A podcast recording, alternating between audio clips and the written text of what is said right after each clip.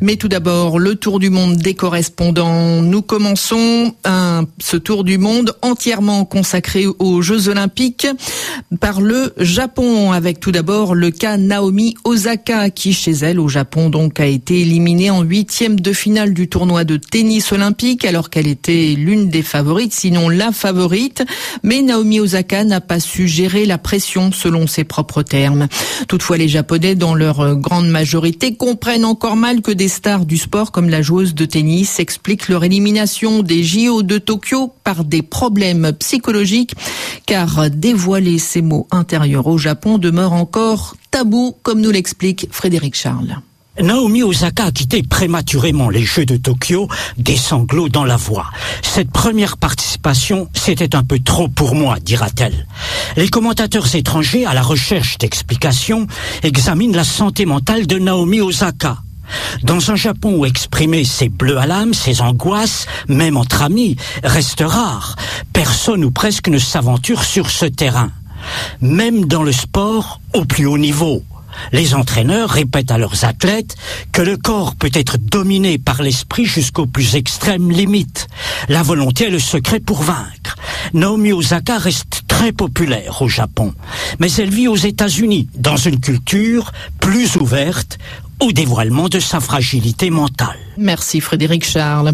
Aux Jeux Olympiques, l'essentiel c'est de participer, disait le baron de Coubertin, et cela allait de soi cette année à Tokyo pour deux triathlètes israéliens désireux de rendre hommage à leur père à Jérusalem, Michel Paul.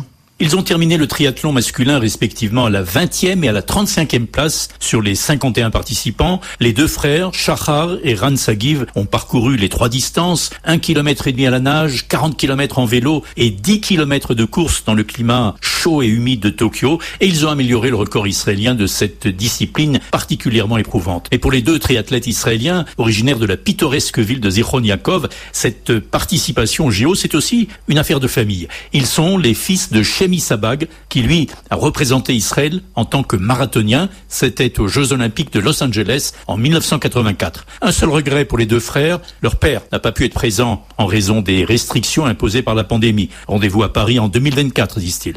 Au Japon, les Brésiliens brillent dans les nouvelles disciplines olympiques comme Italo Ferreira, médaille d'or en surf, ou encore Raissa Leal, médaille d'argent en skate à seulement 13 ans.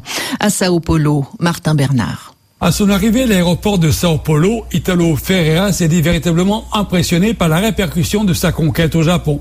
Issu d'une famille de pêcheurs de Bahia Formosa, dans un coin du nord-est brésilien, le jeune champion avait commencé à surfer sur une planche de polystyrène empruntée à son père. Mais Italo Ferreira avait déjà décroché le titre de champion du monde il y a deux ans et il était connu du grand public. Ce n'était pas le cas de Raissa Leal, tout juste âgée de 13 ans, la gamine noire, née dans un des plus pauvres états du Brésil, le Maranhão, est déjà surnommée la fée du skate. Elle a séduit par sa spontanéité et est devenue la plus jeune médaillée de l'histoire du Brésil aux Jeux Olympiques. Et parmi les nouvelles disciplines olympiques, il y a aussi le basket à 3 contre 3. Et à ce petit jeu, ce sont les Lettons qui ont décroché l'or face à la Russie après un match acharné. Marielle Vituro. Zelts Latvier, de l'or pour la Lettonie. Après le panier décisif de Carlis Lasmanis et la victoire 21-18, les 2 millions de Lettons n'avaient que ces mots à la bouche. Depuis quelques années, ce sont eux qui dominent cette nouvelle discipline. Ils ont été vice-champions du monde, puis champions d'Europe en 2017. C'est d'ailleurs l'ancien président, Raymond Sveyonis, président de la Fédération locale de basket, qui a beaucoup fait pour promouvoir le basket 3-3 en organisant de très nombreux tournois. Les Lettons sont habitués aux grandes premières. En 1935, ils avaient aussi remporté le tout premier championnat d'Europe de basket, mais à l'époque, c'était contre les Suisses.